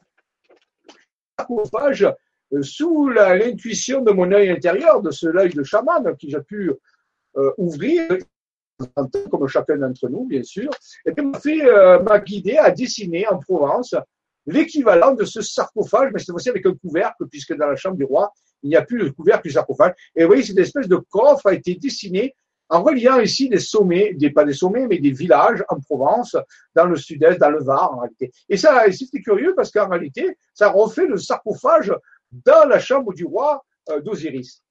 Alors, j'étais très intéressé d'avoir cette vision et de pouvoir la retranscrire sur une carte. Et il faut savoir que tous les lieux qui sont, qui ont servi à la construction de ce sarcophage, peut-être le sarcophage d'Osiris, on en parlait tout à l'heure, hein, rappelez-vous, hein, il fallait bien un sarcophage d'Osiris pour ressusciter. Et donc, ce sarcophage, en réalité, relie des lieux très particuliers qui ont tous une histoire euh, très secrète, très particulière, des lieux qui sont géosynchronisés. Donc, ce coffre, c'est un peu un coffre de lumière, c'est un peu euh, euh, euh, quelque chose, une technologie qui permettrait d'extérioriser, pourquoi pas, euh, le corps de lumière du cas, puisque les lieux qui sont qui constituent le coffre, les différents lieux qu'il a fallu relier pour faire apparaître ce coffre en trois dimensions quand même, hein, hauteur, profondeur et largeur, eh bien en réalité sont eux-mêmes très euh, de, de mystère. Bon, ça va. Donc euh, voilà, ici j'ai repassé, si vous voulez, d'une façon plus nette la, structure du coffre. Alors, je vous vois que j'ai fait ce dessin il y a plus de dix ans, il hein, faut le savoir. Hein, et j'étais tout à fait étonné. C'est comme si quelqu'un m'avait pris la main et m'avait fait. Euh, je savais pas du tout ce que j'allais dessiner. Et à l'espace d'une demi-heure, on m'a fait relier les lieux, mon, être intérieur, ma, ma, dimension, on peut dire, élargie de conscience, euh, au-delà de mon ego, parce que mon ego ne pouvait en aucune façon penser ça. on lui a montré qu'il existait bien quelque chose de plus grand. C'est-à-dire que j'ai découvert ce jour-là que mais j'avais une dimension plus grande comme l'ego. Comme tout le monde, hein. Tout le monde a ses dimensions, mais on ne les utilise pas. D'abord, un, parce qu'on n'y croit pas. Et ensuite, de temps en temps, ça arrive, on est, euh, on est un peu extériorisé de notre système de croyance habituel. On vit cette extériorisation du cas, de ce que les Égyptiens appellent le cas de corps de lumière. Et à un moment donné, ben, on voit une autre forme de réalité, on peut la ramener, la retranscrire sur un paysage, ici par exemple, dans ce cas-là, on peut faire un dessin, pourquoi pas aussi, on peut faire euh, une cartographie, on peut faire, on peut utiliser nombreux outils euh, pour pouvoir euh, manifester la vision qu'on a eue dans cette extension de la conscience, dans ce cas, dans cette corps de lumière, de ce corps de gloire dont on a parlé tout à l'heure. Voilà. Donc ici, vous voyez, le, sarcophage ici, on le voit mieux en pierre. Hein, on voit ici qu'il a existé sous forme de pierre. Hein. Oui, il, a, il a des dimensions très particulières. On pourrait parler d'un dans l'Antiquité, on appelle ça une arca. Arca. Qui veut dire coffre. Qui veut dire arche. Est-ce l'arche de l'Alliance? Est-ce une forme d'arche d'alliance Est-ce que l'arche de l'Alliance avait cette forme? Quel est le secret de l'arche de l'Alliance? Quelle alliance? L'alliance avec qui? L'alliance avec quoi? Vous voyez, donc ici, on a sous les yeux une gigantesque arche, un coffre un arca. Donc, euh, sur la Provence, continuons notre étude. Et donc, j'ai, j'ai, j'ai approfondi les détails de ces lieux qui sont connectés à cette arche. Et parmi ces lieux, il y a des chapelles dédiées à Sainte Marie-Madeleine, il y a des, des lieux reliés aux Templiers, il y a reliés, je pourrais faire une conférence incroyable sur une partie du coffre où là est encodé un secret incroyable. Ce n'est pas le but aujourd'hui puisqu'on parle de l'Égypte, mais je vous parle ici parce que c'est le sarcophage de la grande pyramide. C'est la même, c'est la même chose. Vous voyez, aussi on se trouve à Cabrières d'Aigle, par exemple. Cabrières d'Aigle, ici on se trouve à la Bastille des Jourdains. Donc vous voyez, tout est bien euh, défini. J'ai même pu identifier des constellations. Il y avait même des constellations qui étaient dessinées à côté de cette arche. Donc, est-ce que ces constellations peuvent nous aider à mieux comprendre d'où provient l'arche ou à quoi sert l'arche Vous voyez, ça ouvre des, des, dimensions incroyables. On le fera un jour, mais pour l'instant, je vous regarde que cette arche n'est pas seule, elle est entourée de d'autres schémas, comme le dit, la clé de vie, ainsi de suite. Vous voyez, il y a des choses qui entourent à ce niveau-là. Voilà, donc je, je continue. Je, oui, je vous montre certaines choses ici. Par exemple, vous avez un lieu qui s'appelle Saint-Estelle-Janson. C'est un, un, lieu dit, c'est un petit village. Mais Janson, ça peut nous amener peut-être, pourquoi pas, à fameux Jason, le fameux navire argot, le secret de navire argot. Alors, je reviendrai en détail de cela. Je continue ma mon exploration pour vous montrer que il y a des choses sous nos yeux qui sont là. Il y en a en Égypte, mais il y en a en France, il y en a dans d'autres pays. Et au moment de, l'ascension, lorsqu'on extériorise ces corps de lumière, eh bien, on peut avoir accès à des informations qui étaient sous nos yeux physiques, mais sous la prison limitée de l'ego, bien sûr, on ne le voyait pas. Oui, c'est le secret de Jason, l'argonaute? On a aussi des, endroits où il y a flassant sur Isol, par exemple, Isol, ça nous fait penser à Isis, hein. Euh, et Sol, c'est le soleil, c'est aussi euh, le soleil d'Isis, rappelez le soleil d'Isis, c'est peut-être aussi Sotis, c'est aussi l'étoile Sotis. Et là, bien sûr, il y a la commanderie de Père à Sol, la pierre du soleil, c'est la commanderie templière actuellement qui est une cave vinicole, elle est ici. Donc vous voyez, les templiers, je vous dis, les templiers n'étaient pas euh, en dehors du secret. Ils étaient initiés. On peut dire que les templiers, c'est un petit peu les initiés de l'Occident. Entre autres, il y en a d'autres. Hein. Mais les templiers ont été les initiés Occident après les Égyptiens. Il y a ici un village qui s'appelle Tresse, par exemple. Tresse qui veut dire les trois. Trois. Trois. Un, deux, trois. Tresse. Et à côté de, de ce village de Tresse, vous voyez, eh bien, toujours relié au coffre, hein, toujours dans la structure du coffre, eh bien, vous avez un endroit qui s'appelle le mont Olympe, qui nous ramène à la Grèce antique, le fameux Olympe où, il y avait les dieux euh, grecs. J'y suis monté, c'est pas facile. Le mont Olympe, près de Tresse, les trois.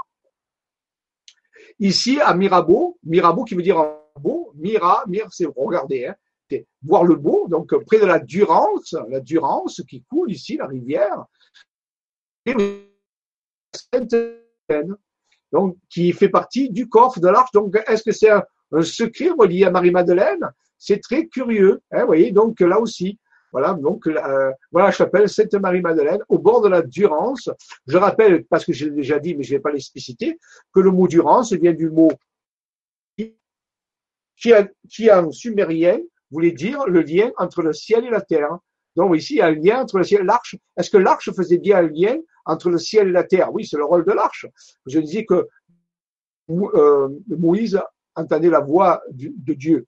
Dieu lui parlait dans l'arche. Donc, euh, le lien entre le ciel et la terre. Vous voyez? Didier, Marie-Madeleine, cette Marie-Madeleine, au bord de la Durance, qui fait partie ici du coffre, la chapelle. On a parlé tout à l'heure, Olympe, euh, fameux Olympe.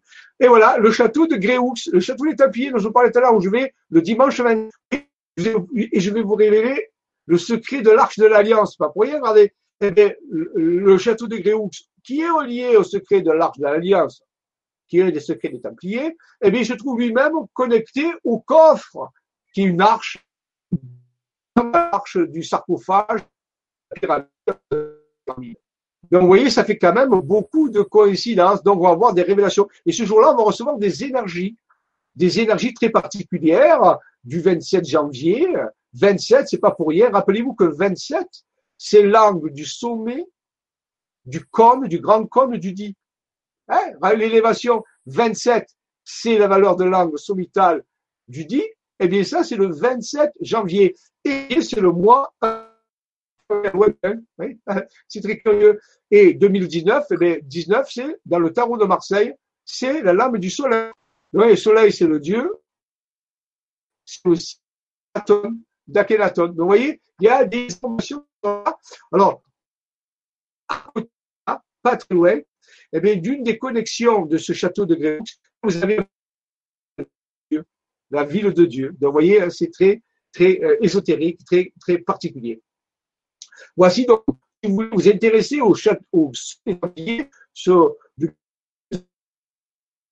qui est relié à l'arche de l'Alliance, à ce coffre, eh bien, vous pouvez euh, lire Templier Deus de Bec, extraordinaire, magnifique, vous serez tellement étonné. Il y a des passages à l'intérieur qui sont très, très étonnants de, des secrets des Templiers, écrits par monsieur Bernalfac de Bézor, qui est une personne qui a, dans la famille a donné des, des personnes aux Templiers, qui ont été des Templiers, le fameux château de Besor qui existe encore, une famille qui, qui a donné des hommes à, à l'ordre des Templiers. Donc ce monsieur Mélard qui est un très très grand érudit et que je remercie au passage parce qu'il nous a révélé beaucoup de secrets sur les Templiers et qu'il y a beaucoup, de choses très particulières qui sont très connues, qui deux nombreux livres, dont un qui s'appelle Sur les traces des Templiers de Gréoux de C'est dans ce livre que se trouve un des secrets, ou plusieurs secrets, très très peu connus, sur les Templiers, qui étaient un peu les Égyptiens, on peut dire, du Moyen-Âge, on peut dire, à ce niveau-là. Voilà. Vous voyez, ville, la fameuse ville-dieu. Et curieusement, à côté de ville, vous avez une autre chapelle qui s'appelle la Madeleine. C'est pas la même qu'on a vue à France, vous voyez. Donc, Marie-Madeleine est très, très souvent euh, relié à tout ça. Je vous laisserai réfléchir. Et rappelez-vous que Marie-Madeleine est souvent associée au phénomène de la tour. Euh, on y associe le symbole de la tour un petit peu euh, de Nephthys. Donc, le symbole de Marie-Madeleine, c'est la tour, parce que Myriam de Migdal, ça veut dire faire le tour. En réalité, c'est son nom, c'est Myriam de Migdal, faire le tour, donc, la tour, monter au sommet de la tour.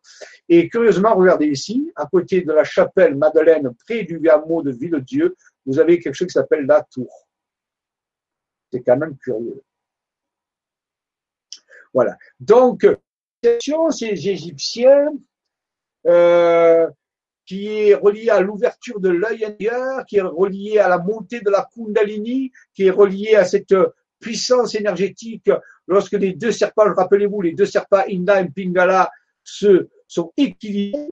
C'est le fameux secret de l'alchimie Lorsque c'est les sept étoiles, les sept niveaux et là on obtient l'extériorisation du corps de lumière, c'est le processus de l'ascension. Nous allons aller vers une nouvelle densité euh, vibratoire différente de celle qu'on connaît. On, parle de glissement vers la quatrième densité et plus tard vers la, cinquième densité, mais ce sera pour plus tard. Mais ici, on glisse vers la quatrième densité, on extériorise son cas. Dans ce processus d'équilibre des deux serpents, je rappelle Ida et Pingana, le serpent femelle et le serpent mâle, et ça, c'est quand même très important de le dire, parce que si on privilégie plus le serpent que l'autre, par exemple, plus le mâle ou plus la femelle, de monter troisième, c'est-à-dire le serpent euh, de, l'initiation, le serpent Shunshuna, ici, il ne peut pas monter. Il, il, est bloqué. Si les deux serpents du côté droit, du côté gauche, le mâle et la femelle, le positif et le négatif ne sont pas totalement équilibrés, eh bien, la montée ne peut pas se faire, l'éveil ne peut pas se faire. C'est-à-dire l'extériorisation du corps, du cas, du corps de lumière ne peut pas se faire. Donc, méditez bien ça. Si vous avez plus de préférence masculine ou féminin, eh bien, tentez d'équilibrer les deux, parce que ça, c'est la voie initiative. On ne peut pas s'affranchir de ça. On ne peut pas euh, en faire l'économie. Donc, il faut que nous soyons à la fois équilibrés, masculin et féminin, passifs et actifs, et non pas plus de l'un ou plus de l'autre c'est très important. C'est aussi un des enseignements de la loi 1. Les deux polarités doivent être unifiées et en équilibre total pour permettre l'illumination, la montée de du serpent final, le cobra, le Jed, le Rachid Osiris, le Jedi. On devient alors un Jedi. On extériorise sa lumière et qui devient ce corps de gloire, ce cas que l'Égyptien euh, parlait tout à l'heure. Et ici, on a un tableau qui montre comment une, technologie euh, exogène, extraterrestre, a pu être utilisée pour activer la glande pinéale de la, du personnage qu'on appelle ici Marie. C'est l'annonciation, mais ici, l'archange Gabriel n'y est pas. Il y a simplement un faisceau de tachyons, on l'a vu tout à l'heure, de, de choses qui va plus vite que la lumière et qui viennent taper dans la glande pinéale, illuminer, lui amener une vibration donc ça, c'est, on peut dire, l'action des aliens bleus, c'est l'action des abgas, c'est l'action des, des atomes et d'autres civilisations extraterrestres qui peuvent nous aider avec ce rayon. Mais ce rayon, si les énergies du deux serpents, mâle et femelle, Ida et Pingala, ne sont pas alignées, on ne peut pas obtenir, il n'y a rien qui se passe.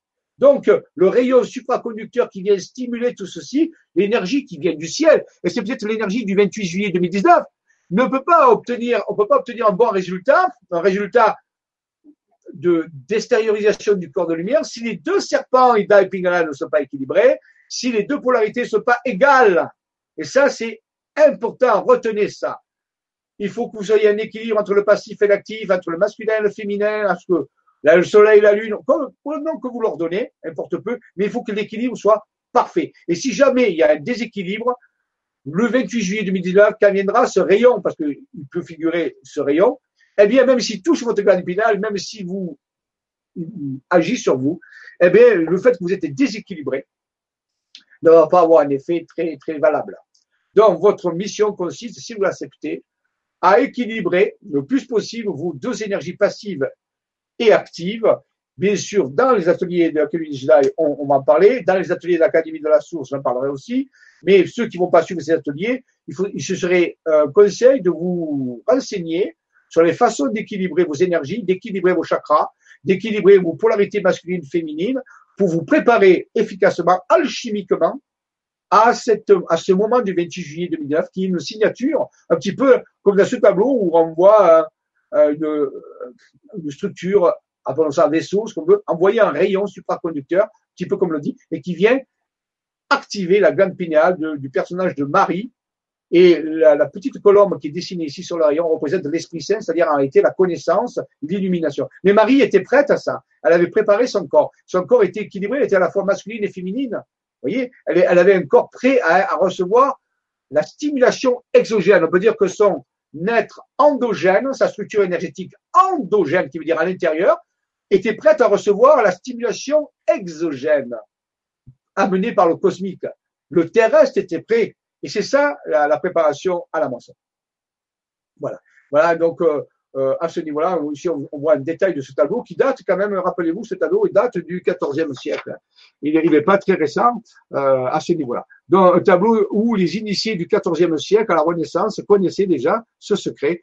Dans voici la fameuse représentation peu moderne de l'extériorisation de, euh, de ce processus que nous pouvons en commencer à entrevoir actuellement. L'équilibre de cette chakras, Ida et Pingala équilibré, le 28 juillet 2019, vous aidera à extérioriser, comme on l'a vu tout à l'heure, le cas, le double de lumière, le corps euh, de densités différentes dont on a besoin pour euh, avoir la récolte, la moisson ou l'ascension. Voilà. Donc ça, c'était une petite euh, explication qui provenait de, de ce processus.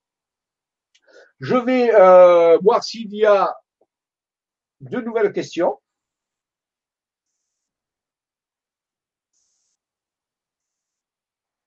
Sur le forum.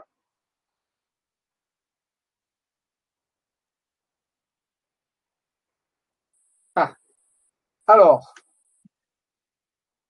non, je vois, il n'y a pas d'autres questions. À ma connaissance, il y a le forum. Voilà. Nous avons abordé, je reviens, je reviens vers vous. Arrêtez le partage. Voilà.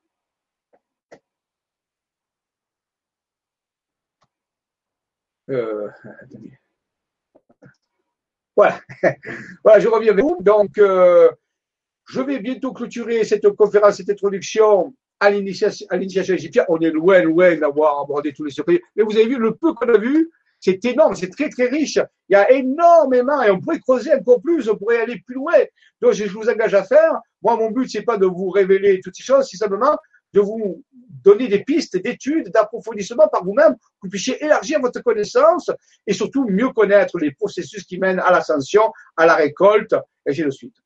Voilà, donc je, je vous remercie. Je vous rappelle que la prochaine, alors je vais vous dire que le prochain, je ne vais pas vous le rappeler, je vais vous dire que le prochaine Vibra Conférence se fera le 21, jeudi 21 février et euh, elle portera sur l'Italie et sur les secrets des hommes extraordinaires comme le Padre Pio et comme Léonard de Vinci. On parlera justement de l'Italie, où il y aura d'autres choses qui seront traitées, mais on va essentiellement parler de l'Italie, l'Italie mystérieuse et secrète, et comment euh, on peut voir ces deux personnages, le Padre Pio et euh, Léonard de Vinci, qui n'est pas à la même époque bien sûr, mais que tous les deux ont, ont, fait des choses extraordinaires, un peu, des êtres qui ont utilisé leur vision intérieure, des êtres qui ont été illuminés avant l'heure, bien sûr, hein et comment ils ont pu, quel est leur message. Vous transmettrai des messages incroyables que vous allez voir à ce niveau-là. Donc, ça sera pour le février, 21 février. Le prochain atelier Jedi, je dis ça la semaine prochaine, mais celui du mois de février sera le 28 février, justement le dernier jour de l'année. Le 28 février, ce sera l'autre, l'autre atelier Jedi où, on va approfondir tout cela. Et rappelez-vous aussi, d'autres but, c'est de préparer au mieux le 28 juillet 2019, parler de l'alchimie, dont je vous en ai déjà parlé un petit peu aujourd'hui mais on va en parler le plus, le plus précisément à ce niveau-là. En variant un petit peu aussi les thèmes pour pas que ce soit trop rébarbatif, parce que ce, sont des sciences euh, parfois aussi très difficiles, on n'a pas l'habitude. Mais si vous vous faites un cadeau, commencez un petit peu à étudier l'alchimie, à approcher un peu tout ça, parce que vous aurez besoin de certaines données pour mieux saisir les messages que nous allons vous donner. Je vous remercie pour votre confiance, pour votre implication. Je fais au mieux. J'avais promis aussi de parler aussi d'Einstein, de la théorie de la relativité d'Einstein et, des découvertes que nous avons fait dessus euh, sur des cartes. Euh, je n'ai pas oublié, tout viendra à son heure. Euh, je prépare tout ça pour que vous ayez la meilleure information possible, imaginable. Je vous avertirai aussi, lorsque l'Académie de la Source sera prête, des ateliers spéciaux en dehors du grand changement à ce niveau-là, pour, pour les gens qui veulent justement étudier la source et, mieux comprendre la loi 1, parce que mon but, c'est pas ici d'enseigner la loi 1 dans les conférences, de vous dire que ça existe, qu'il existe une voie, et c'est pour moi actuellement, mais ça n'engage que moi, une des meilleurs enseignements qui nous permet à nous préparer à la récolte et à la moisson actuellement. Je vous remercie, je vous dis à bientôt en février, ou pourquoi pas sur le terrain, pour d'autres personnes. Merci de votre aide, que la force soit avec vous et qu'elle y reste. À bientôt.